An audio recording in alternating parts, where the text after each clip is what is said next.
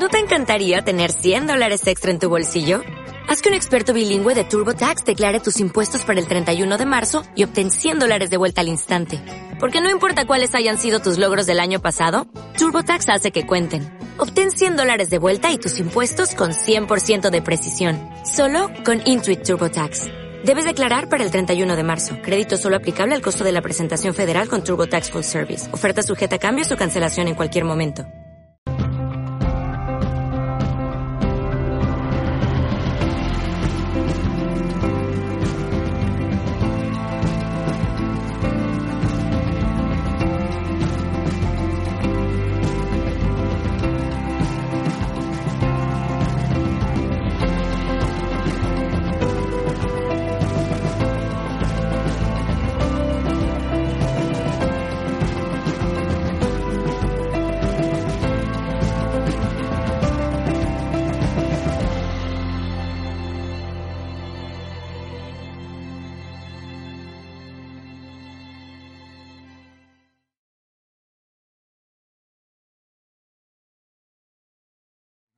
Nos ha cambiado la vida a todos con aquello que pasó aquel fatídico 11 de septiembre, donde, bueno, pues había cosas, ya abrimos el, abrimos el tema con, con Diana Castillo en el anterior congreso, eh, ella habló de, en general de todo, y ah, quizá la parte más evidente de que aquello no fue lo que nos contaron eh, fue la parte del Pentágono. El Pentágono donde, bueno, pues había una serie de cosas, yo no soy piloto obviamente, pero me dijeron, pilotos me dijeron, hombre, según la versión oficial, un avión, este avión eh, iba a 900 kilómetros por hora a 40 centímetros del suelo, como que no, ¿no? Cosas así que no, que no cuadraban de ninguna forma. ¿Y quién mejor para explicarnos todo lo que no cuadró en ese momento y que, insisto, cambió nuestras vidas, hay un antes y un después del, del 11 de septiembre? Pues es una persona que es piloto, eh, que tiene más de 8.000 horas de vuelo y es instructor de vuelo, comandante en activo y con 18 años de experiencia. Eh, de Madrid ha llegado con todos ustedes el comandante Mitoa Campos.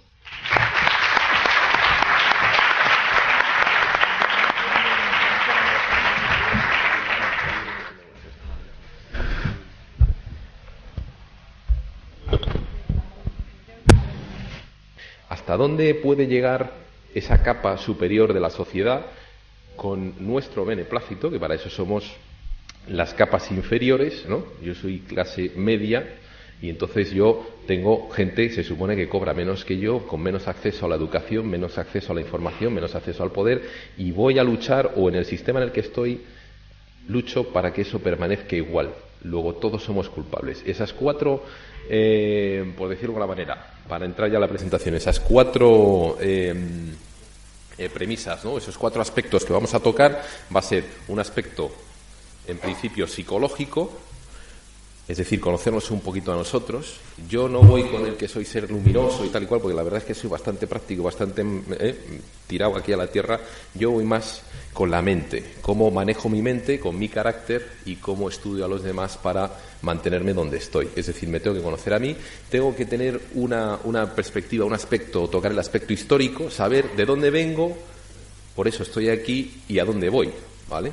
Tengo que tocar luego un aspecto técnico, es decir, entender cómo una gran mentira o una componenda, mi rollo, te lo voy a vender a ti para que tú sigas estando donde estás y no te menes, y voy a hacer luego una gran conclusión para que esa perspectiva en la que veíamos por aquí de repente digas ahí va, pero si ahora de repente es que todo viene por aquí, o por aquí también hay, ¿no? Que ver, y entonces digas, leñe, esto esa gran componente, ese ciclo se completa, ese nivel de, conocimiento se completa y tenemos una nueva perspectiva. Vamos a descifrar, o ayudándonos para eso, vamos a descifrar eh, la caja negra del vuelo eh, American Airlines 77, en el que el que dice, o el que la gente dice, o los medios han eh, comentado, ¿no? que se estrelló contra el Pentágono. Y como conclusión, porque mucha gente me dice, joder, pero corta el rollo, y perdón por la expresión, corta el rollo y vete al grano. Tú que eres piloto, ¿se estrelló ese avión en el Pentágono? Bien, lo que puedo decir es que la caja negra que se ha de la cual se saca la información y de la cual se hace una historia oficial, descifrando la telemetría de esa caja negra, es decir, de una forma científica, ¿eh? con peso, con datos, los ficheros los tenemos aquí, los tengo aquí, dice que ese avión no se pudo estrellar contra el Pentágono. Y entonces, ¿qué se estrelló contra el Pentágono? No lo sé, búscalo. ¿eh? pero el que a mí me ha dado la versión oficial en lo que se mantiene el 11 de septiembre eh, lo que se mantiene es en la teoría de que hubo una serie de atentados. Bueno, pues este, que fue el tercer avión, no se ha podido estrellar contra el Pentágono y la telemetría lo demuestra. Con esto, pues, eh, ¿quién soy yo?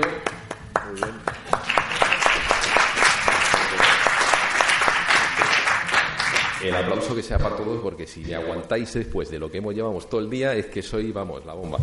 Eh, yo soy Mito Adjan Campos, soy piloto de transporte de línea aérea. ¿Eso qué significa? Bueno, pues que soy como un autobusero, pero con alas, ¿eh? en tres dimensiones. Soy comandante de aviación, ahora mismo llevo, tengo tres años de experiencia como comandante. Vuelo un avión que es básicamente la mitad del tamaño de lo que se estrelló, dicen que se estrelló de vueltas contra el Pentágono.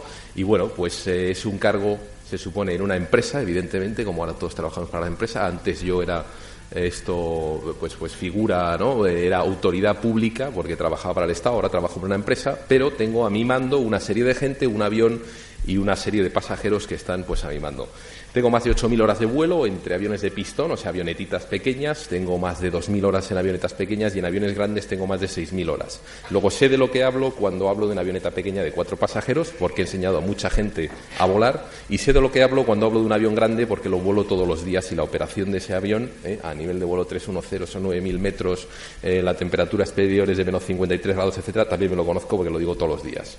Aparte de eso, he sido instructor de vuelo. Esa yo creo que ha sido la faceta que más me ha gustado de mi vida profesional. Enseñar a la gente a volar, a desarrollar ese sueño, soltar a un chaval con ocho horas y que vuele. Eh, tengo muchos más de 15 alumnos sueltos. En Estados Unidos fue donde desarrollé básicamente mi actividad profesional como instructor. Y también soy instructor de teóricas, o sea que conozco lo que es la legislación aérea que es la misma que básicamente antes era, o lo que se llama ahora, ¿no? Lo que Jordan Maxwell dice muchas veces, ¿no? El UCC, ¿no? El Universal Commercial Code. Yo me rijo, volando un avión, en llevar gente, carga y un aparato, dinero.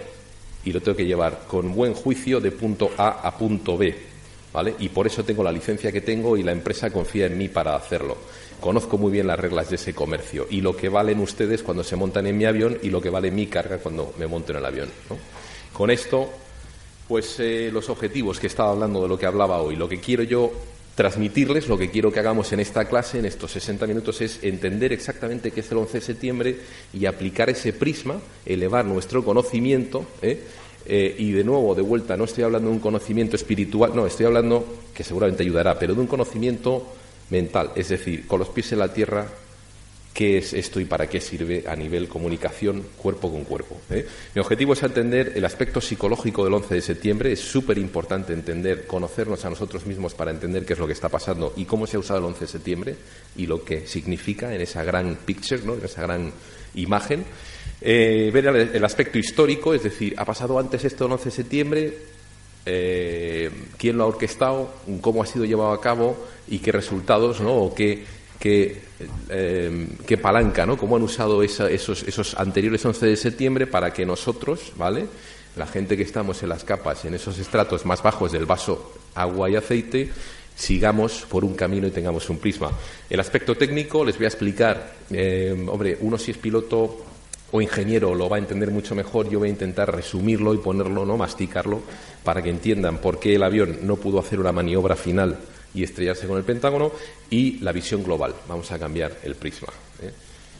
Eh, lo primero que hay que hacer, que lo pongo en casi todas las, eh, charlas que estoy dando, porque me parece que es absolutamente impresionante, ¿no? Es la primera de las, de las frases que hay que tener en cuenta para empezar a jugar con sus mentes. Yo voy a jugar un poquito con vuestras mentes, os voy a enseñar algo, voy a lograr o intentar lograr un cambio de conducta en vosotros, ¿vale? Y esa de las primeras fases es eh, así de sencilla, la dice Adolf Hitler, mejor maestro no podemos tener, dice así, en la simplicidad de sus mentes, la gente, es decir, nosotros, cae fácilmente víctima de grandes mentiras, antes que de pequeñas. ¿Por qué? Pues puesto que ellos mismos cuentan pequeñas mentiras, pero sentirían pudor en contar mentiras enormes.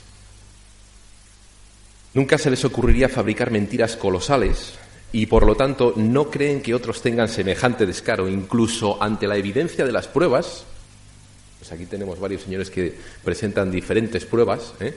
ante la evidencia de las pruebas que demuestran la mentira, seguirán dudando y continuarán pensando que deben hacer o que debe haber otra explicación. De nuevo, estamos entrando en psicología. Eh, una frase impresionante, ex eh, presidente de los Estados Unidos, que dice lo siguiente: cuando o allí donde el gobierno teme a la gente, hay libertad.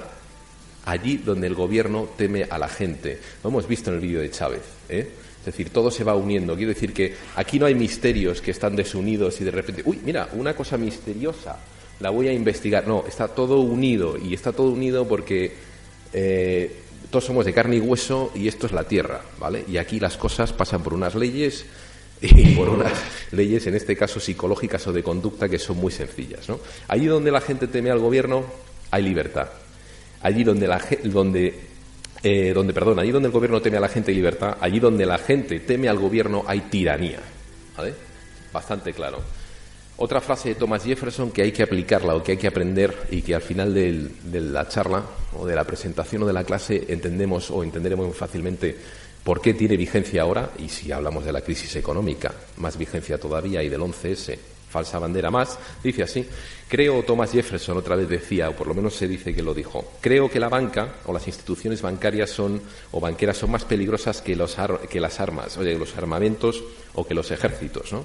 Si la gente americana eh, permitiese alguna vez o llegase a permitir que los bancos privados, es decir, hemos hablado de botín, etcétera, ¿eh? Eh, entregue o permita a esos bancos crear la moneda, es decir, tener poder sobre la cantidad de dinero que circula, a través de la inflación y la deflación, los bancos y las corporaciones que crecerán alrededor de este, de este gran timo ¿eh? de la creación del dinero, eh, privarán, ¿no? De, de privarán a la gente, ¿vale?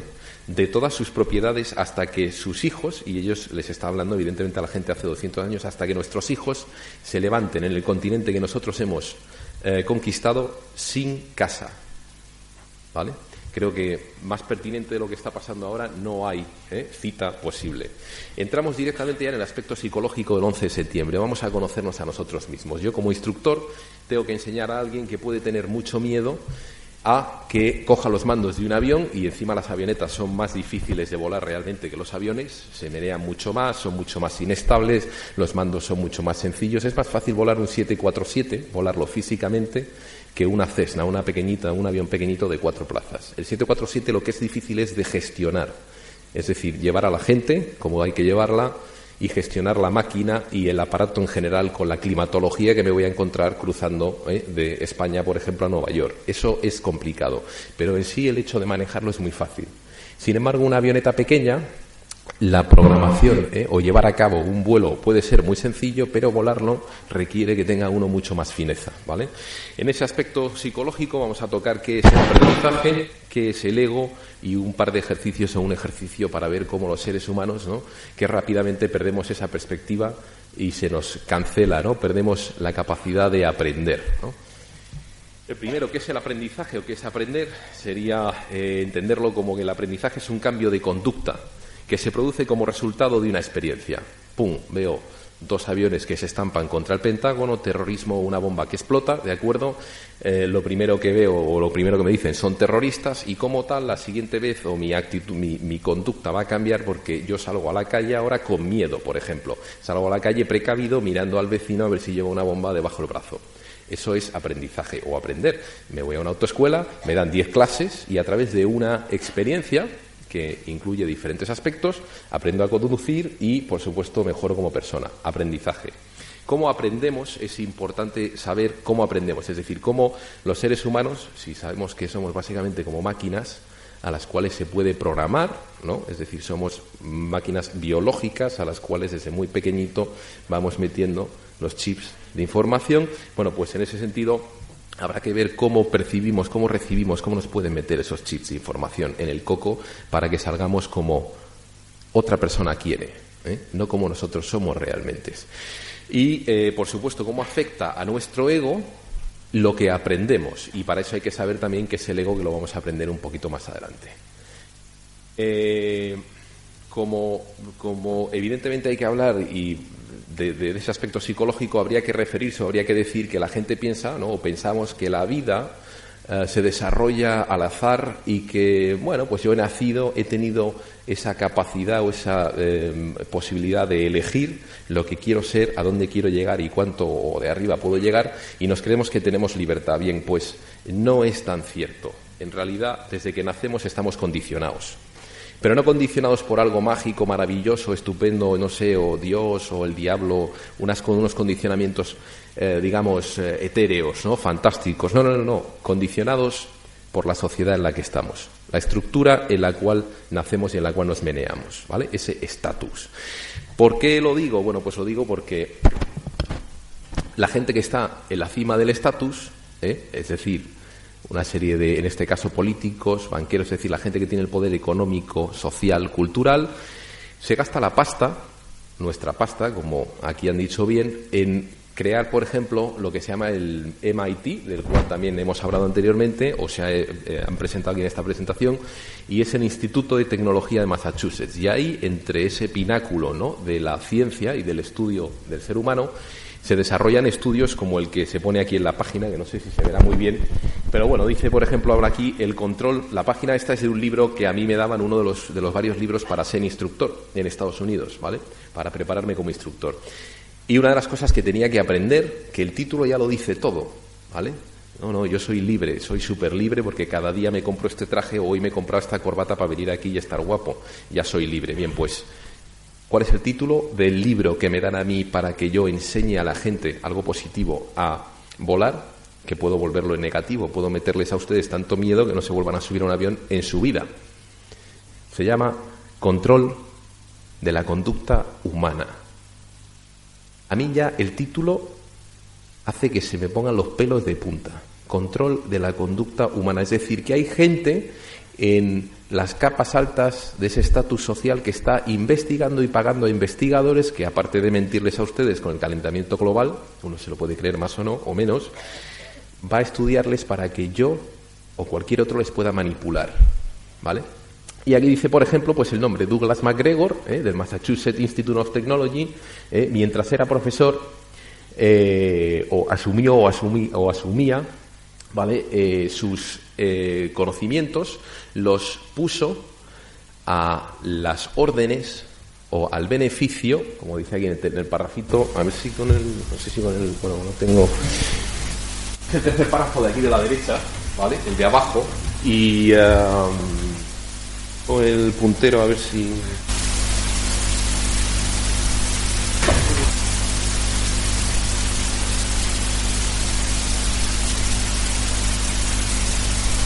con el lapsus, para dirigirme al párrafo. El párrafo es el amarillo de la derecha, es el que está señalado. Y este señor, el MacGregor, lo que hizo fue poner su conocimiento a saldo, a sueldo, como hace todo científico que tenga que comer y como hacemos cualquiera que tengamos que comer. Y este señor, a sueldo de quien lo puso, todo su conocimiento, es decir, saber cómo menearles a ustedes las teclas, al sueldo de eh, la industria, es decir, del, del, management industrial. Es decir, todo lo que yo aprenda sobre el control humano, Human eh, Control of Human Behavior, se lo voy a vender a Rockefeller o a Ford, por ejemplo, para que implemente todos los conocimientos de conducta humana en su cadena de producción para saber cómo ustedes, vosotros, vais a producir más, cómo os puedo exprimir y motivar para que deis todo lo que tengáis dentro y así sacarme yo el beneficio. Y por supuesto teneros arruinados y todo el día currando, que es lo que se trata todo este rollo, y que yo me pueda pegar la vida padre empiezo muy serio y luego me voy quitando la chaqueta, la corbata y empiezo a usar otros términos un poco más vagos, ¿no? Psicología. Vamos entendiendo que la psicología se va a usar, hay que evidentemente conocernos a nosotros mismos y saber que nos están manejando, pero no nos están manejando unos extraterrestres, o sí, a lo mejor sí, me da lo mismo, me está manejando Antoñito, Felipito o el señor Gates, ¿eh? que está comprando los conocimientos de un psicólogo para saber cómo motivarme y moverme. Bueno, pues con esto hay que aprender también, o hay que saber que hay una serie de leyes, es decir, aprendemos, cambiamos de conducta a través de la experiencia y lo hacemos siguiendo unas leyes muy básicas, ¿vale? Es decir, que si quiero enseñarte tengo que entender lo que es la ley de la repetición, la ley de la primacia y la ley de intensidad. Es decir, es muy sencillo. Son tres leyes, hay muchas más, ¿vale? Luego en psicología, como en todo sistema, se empieza a investigar un poquito más y a nombrar todo, ¿no? Pero la primera, ley de la repetición es sencilla, como que si te digo y te repito todo el día que eres tonto, tonto, tonto, tonto, o listo, listo, listo, listo, o que dos aviones estrellaron contra las Torres Gemelas el 11 de septiembre, te lo vas a acabar sabiendo, ¿verdad? La ley de la primacía es muy curiosa, es una ley que dice lo siguiente. Cuando estamos aprendiendo y no tenemos ni idea de algo, aquello que se nos dice por primera vez es lo correcto, es lo que sienta ¿vale? Lo que sienta la base a través de lo cual o encima de lo cual vamos a aprender más. Y por lo tanto es lo correcto, es la fundación, los cimientos de nuestro sistema de creencias, no de conocimiento, ¿eh? de creencias. Vamos a creer que algo es así porque se nos ha dicho la primera vez que es así. El 11 de septiembre son cuatro aviones que se estrellan, unos terroristas en una montaña, eh, con un turbante súper locos, que nos están atacando a todos. Y todos, ¿qué hacemos? ¡Pum! Pues nos lo creemos. Porque además, como te lo repiten mucho, mucho, mucho, mucho, mucho, mucho, mucho, te lo crees dos leyes aplicadas al aprendizaje y vamos aprendiendo. ¿no? La tercera ley de intensidad, pues está muy claro. Todo aquello que yo enseñe usando el mayor número, la mayor cantidad de sentidos, ¿no? por donde aprendemos, y que lo enseñe y que sea brutal, es decir, que ataque nuestro ego, que nos ponga en un punto límite de existencia, es lo que vamos a absorber con más intensidad y lo cual vamos a recordar. ¿Vale? Eh, niveles de aprendizaje, bueno, ¿qué es lo que intentamos o lo que yo intento enseñaros a vosotros? Bueno, pues hay cuatro niveles. El primero yo lo memorizo todo, en el segundo empiezo a entender aquello que, que he empezado a aprender, en el tercero empiezo a aplicar aquello que, he aprendido y que he entendido, y aquí la mayoría de la gente se para. Aquí se para el estudio y se para, se para la enseñanza en los institutos, en los colegios y en las universidades, porque queda el cuarto paso, y es el cuarto paso que es el crítico. Es decir, entender que lo que me he aprendido de memoria y he atendido y ahora aplico entra dentro de un contexto global, ¿no? La globalización. Bueno, pues el conocimiento, el aprendizaje entra dentro de un contexto global y que las cosas que he aprendido no pueden ser unidades sueltas, es decir, cada una interactúa con el de al lado. Por eso no hay misterios. O cuando uno estudia misterios o habla de misterios, termina entendiendo que eh, unos se conectan con los otros y al final resulta que el que pagaba esta fundación paga la de aquí y la de aquí paga la de allá y al final todo está interconectado. ¿Por qué? Porque no hay misterios. Lo que hay son gente que no ha aprendido bien o profesores que no han enseñado bien, es decir, que no han enseñado a la gente la correlación. Bueno, pues llevamos ya un poquito de psicología, seguimos un poquito más. ¿Cómo aprendemos? Pues a través de los sentidos, evidentemente. Es decir, si yo modifico mi conducta es porque estoy en un medio ambiente y en ese medio ambiente, ¿vale? Veo, oigo, escucho, Pues usando los sentidos, ¿cómo es o cuál es el sentido que más usamos para aprender? La vista. Todo aquello que nos entra visualmente es lo que más nos impacta. Por eso en la tele vemos 500 veces, ¿vale? Aviones estrellándose contra las Torres Gemelas porque no hace falta un texto, no hace falta nada más, no hace falta un olor, solamente hace falta ver un avión estrellándose contra una torre, un chaval tirándose de la ventana desesperado porque le están alcanzando unas llamas, ¿eh? la cara de una persona en terror, en horror, viendo cómo esa persona se está suicidando, ¿vale? Para entender que algo malo ha pasado. Y entonces aparece uno y dice, ese allí. No Miguel otro, que estoy señalando a Miguel, pero otro. ¿eh? Y entonces en cuanto todo el mundo gira la cara, que le entra, ¡pum!, ley de ¿eh?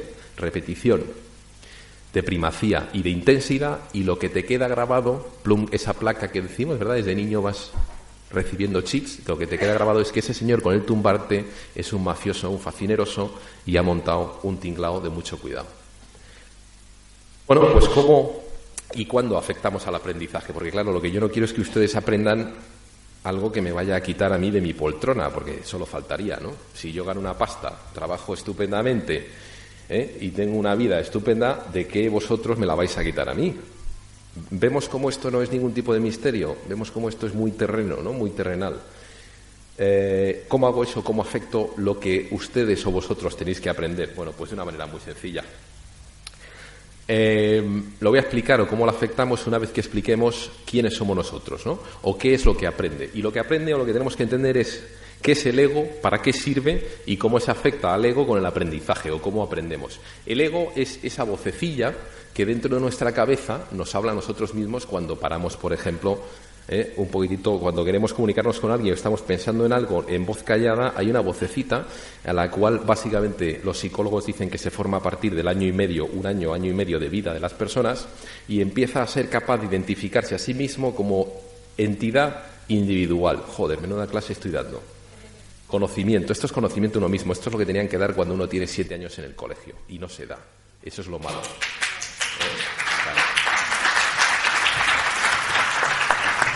Pues esto es lo que aprendí yo con, con, 24 años cuando quería ser instructor, por lo cual yo siempre ah, me acordaba de todos mis profesores y cuando tuve que ser yo profesor o me puse las pilas o me ponía las pilas o me iban a decir lo mismo, así que me puse las pilas. El ego, eh, y para eso hay un ejercicio muy simpático que me enseñaba a mí uno de mis instructores, que además era militar y el tío se había tirado mucho en paracaídas, ¿no? Y entonces el tipo decía lo siguiente, cierra los ojos, ¿alguno de ustedes ha saltado en paracaídas alguna vez? ¿No? ¿Sí? ¿Por ahí alguno? ¿Alguno le, motiva el hecho de saltar en paracaídas? ¿No? Bueno, sí. O sea que hay gente a la que sí que le motiva. Bueno, pues si todos, yo me voy a callar, nos callamos, y se imaginan ustedes la siguiente imagen, Quiero que se imaginen que están ustedes en una avioneta pequeña, si alguna bola en una avioneta, que se imagine que está en una avioneta sin asientos o en un avión sin asientos y que se imagine que no tiene puerta. Vamos a despegar, bienvenidos a bordo, apaguen sus móviles y aparatos electrónicos, abróchense los cinturones ¿eh? Y por favor no enciendan sus aparatos electrónicos hasta que no quitemos la señal de cinturones. Así que estamos todos empezando a volar, rodamos a la pista, despegamos y una vez que estamos en el aire yo quito la señal de cinturones, ahora ya se pueden mover y resulta que llevan ustedes un paracaídas en la espalda. ¿eh? Tienen su trajecito, su mono y el paracaídas atado con su arnés. Bueno, quiero que se imaginen esa imagen. Que se pongan en esa situación, que vean la puerta y que vean el es decir, cómo estamos volando y el terreno muy lejos, pero que muy lejos, a tres o cuatro kilómetros, a nuestros pies.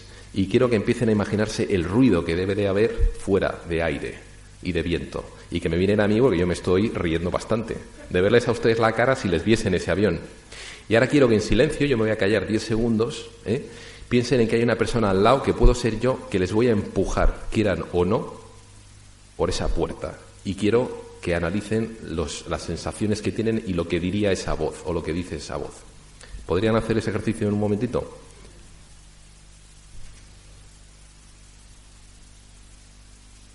Les voy a empujar ahora. Les voy a acercar a la puerta y les voy a tirar. ¿Qué es lo que dice la voz? algunos sí les dirá estupendo y a la mayoría de ustedes les dirá una mierda. Yo me quedo aquí encima del avión, eso es el ego. Ese es el ego. Y ese ego está ahí para protegerles a ustedes, porque sabe que, por, supuesto, si yo les empujo, no tenéis ni idea de qué posición adoptar para hacer un descenso controlado. Lo que vais a empezar a hacer es empezar a girar en el aire, sin control. No vais a encontrar por la fuerza centrífuga de dónde tirar de la anilla ¿eh? y seguramente impactaremos con el suelo ¿eh? a alta velocidad. ¿Vale? Luego, para eso está el ego, que es muy listo, y lo hemos estado cultivando y educando desde que tenemos un año y medio para decirle, bueno, pues este tío que se tire el que yo me quedo aquí. ¿Vale? Eso es el ego. Y eso tiene, exactamente, es muy grande y tiene muchos peligros. Hay que aprender cómo sobrellevar o cómo sobrepasar esos peligros, ¿no? Bueno, pues cómo afecta el aprendizaje al ego. Una vez que el ego está estabilizado o establecido, ya somos mayores, ¿eh? tengo mi traje, mi corbata, soy piloto, soy comandante, gano una pasta, tengo una novia que es estupenda, tengo una casa maravillosa, tengo un coche, joder, pues estoy, pum, ¿dónde? Establecido en ese estatus social. Todo aquello que venga a modificar mi estatus social me va a tocar lo que no me tiene que tocar y no me va a gustar que venga. Voy a impedir y me voy a agarrar al atril para que cualquier cosa nueva que venga no me menee de donde estoy. Incluso me voy a mentir, voy a inventarme mentiras y cuanto más alta sea mi posición, mi estatus social, más grandes me tengo que mentir o más grande me tengo que inventar las mentiras, porque cada vez más gente tengo debajo que me va a querer menear la silla. ¿Verdad? Eso es el 11 de septiembre. ¿Vamos entendiendo cómo funciona? Bien. ¿Cómo se afecta al aprendizaje o cuál es la clave principal para que, cuál es esa, esa clave magnífica y maravillosa para tenerles a ustedes donde yo quiero? En este caso, saltando de una puerta o no. Si soy un tío majo, os explico y os llevo el proceso de cómo saltar por el avión, ¿verdad? Si soy un energúmeno y lo que quiero es que no saltéis en la vida, os voy a meter un miedo de mucho cuidado. El miedo es el principal factor que afecta al aprendizaje. Bueno, todo esto son las tablitas del MIT eh, aplicadas a mi librillo de instructor. Bueno, pues este miedo va a crear dos barreras. El ego, esa vocecita que dice que no quiere que saltéis, evidentemente, del avión, va a crear dos barreras si en este caso lo enfrentamos al 11 de septiembre o lo enfrentamos al hecho de que puede haber gente que nos quiere matar y puede ser nuestro vecino de al lado porque cualquiera hoy en día puede ser un terrorista. Todos sois terroristas y podéis tener una bomba debajo del asiento. El miedo crea dos barreras principales y hace que el ego empiece a adoptar sus armas para engañarnos. Una de ellas es la racionalización. Me voy a inventar excusas para no hacer lo que tengo que hacer o para combatir el miedo. Bueno, pues aquí hablamos de los mecanismos de defensa y eh, con esta clave nos quedamos, ¿vale? Nos quedamos con la clave de que, eh, o nos quedamos con la clave que el miedo afecta nuestro aprendizaje y ese aprendizaje a través del miedo vamos a intentar o vamos a intentar canalizarlo para que no nos movamos de donde estamos, ¿vale?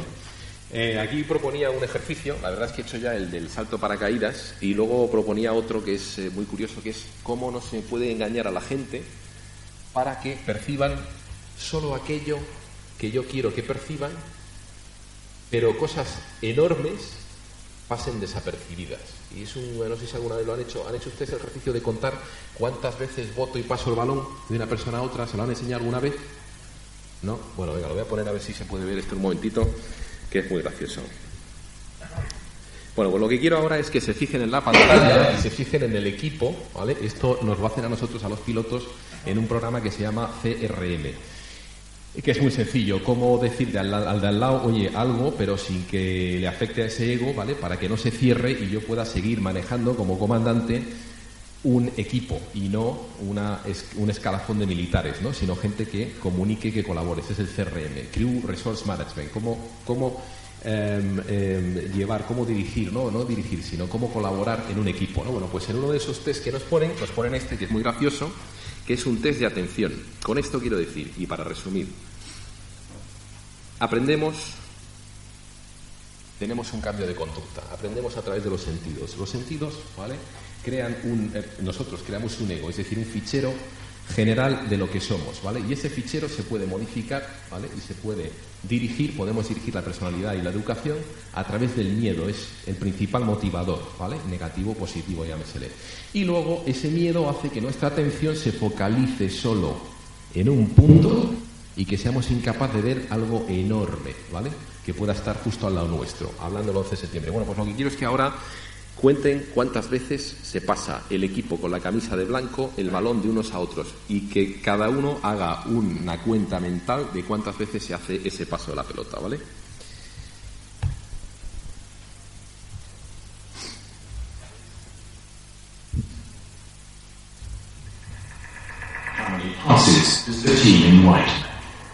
El, el equipo de blanco.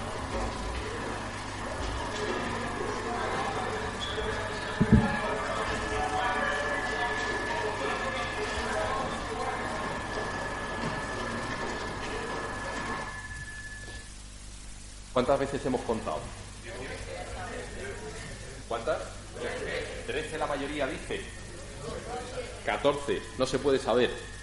¿Quién dice dieciocho? Dieciocho, diecisiete por ahí. Diecisiete por aquí también.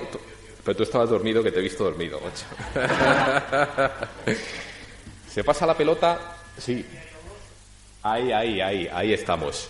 Se pasa la pelota 13 veces, pero ¿alguien ha visto un oso haciendo el pase? ¿Ah, sí, lo hemos visto todos? La pelota no la has visto, o sea que tú ya lo sabías. Tú has visto el oso, pero no la pelota. Eso es porque eres mujer. Estás más, ¿eh? ¿Te das cuenta? A lo fashion, al, al vestido. ¿Alguien ha visto, alguien no ha visto un oso pasando por detrás haciendo el baile del Michael Jackson? Y levante la mano quien no lo ha visto, por favor, así me hago una idea. Esto es el 50% de la audiencia casi, ¿eh? Audiencia, joder. El 50% de los alumnos no han visto el oso, suspendidos. Bueno, es impresionante. Con miedo, esto saldría todavía mucho mejor. Yo os meto miedo en un avión y no veis ni el oso y no veis ni dónde tenéis la punta en la nariz. ¿Vale? Os meto esto por la televisión con miedo y os condiciono y no veis nada más que aquello que no salga por la tele o que yo quiero que sepáis. ¿Vale? Y no vais a ver esto que hay que ver. The answer is 13. But did you see the bear? Y ahora lo vemos un poquito a cámara lenta.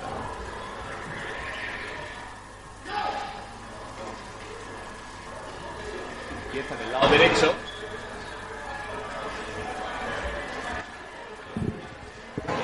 Lado derecho, se hace un paseíto ¿eh?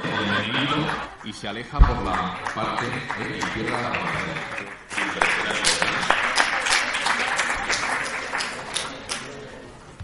Aspecto psicológico del 11 de septiembre. Es, maravilloso porque puedes aprender un montón de cosas, como esta, por ejemplo. ¿eh?